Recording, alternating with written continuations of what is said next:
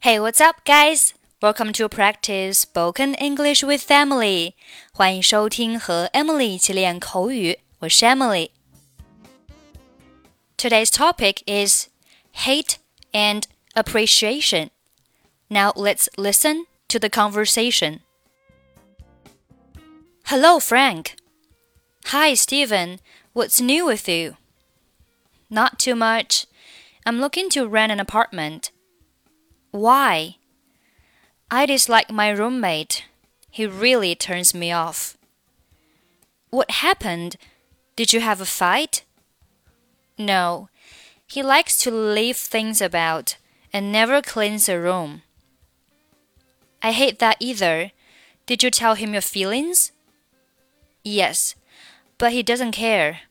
I really don't want to move, but I simply can't stand him. It's a problem. You'd better move. Okay, let's take a look at the conversation. Hello, Frank.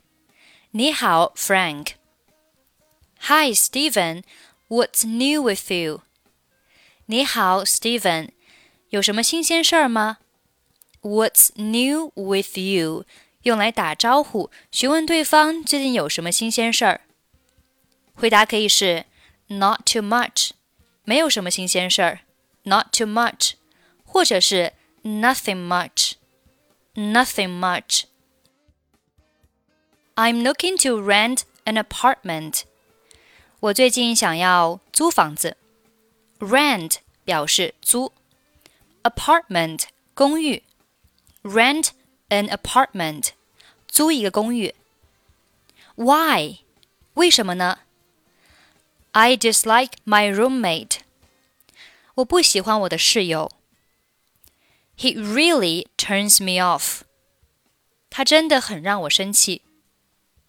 这里 dislike dislike 表示不喜欢，turn somebody off 表示让某人感到厌倦。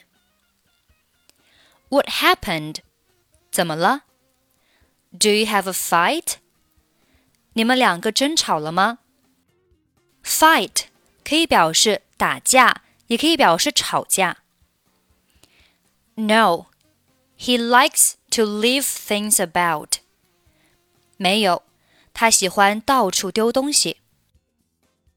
Leave 除了有离开的意思，还有留下、落下。Leave things 就是把东西留下。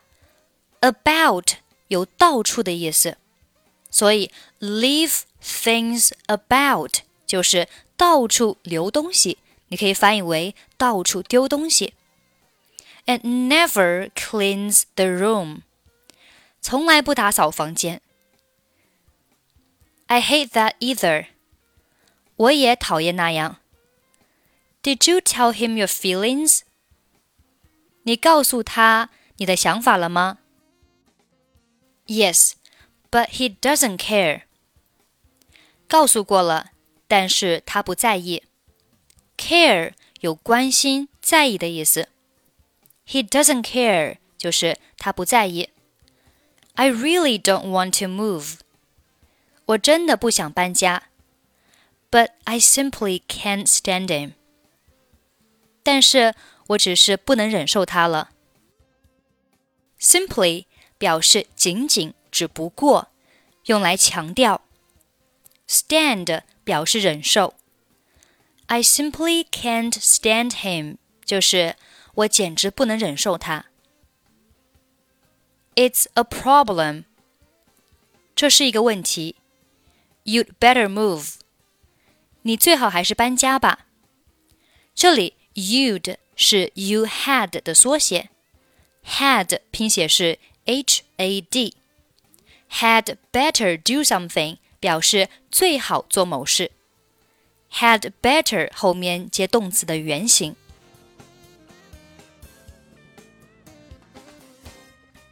Hello, Frank. Hi, Stephen. What's new with you? Not too much. I'm looking to rent an apartment. Why? I dislike my roommate. He really turns me off. What happened? Do you have a fight? No, he likes to leave things about and never cleans a room. I hate that either. Did you tell him your feelings? Yes, but he doesn't care. I really don't want to move, but I simply can't stand him. It's a problem. You'd better move.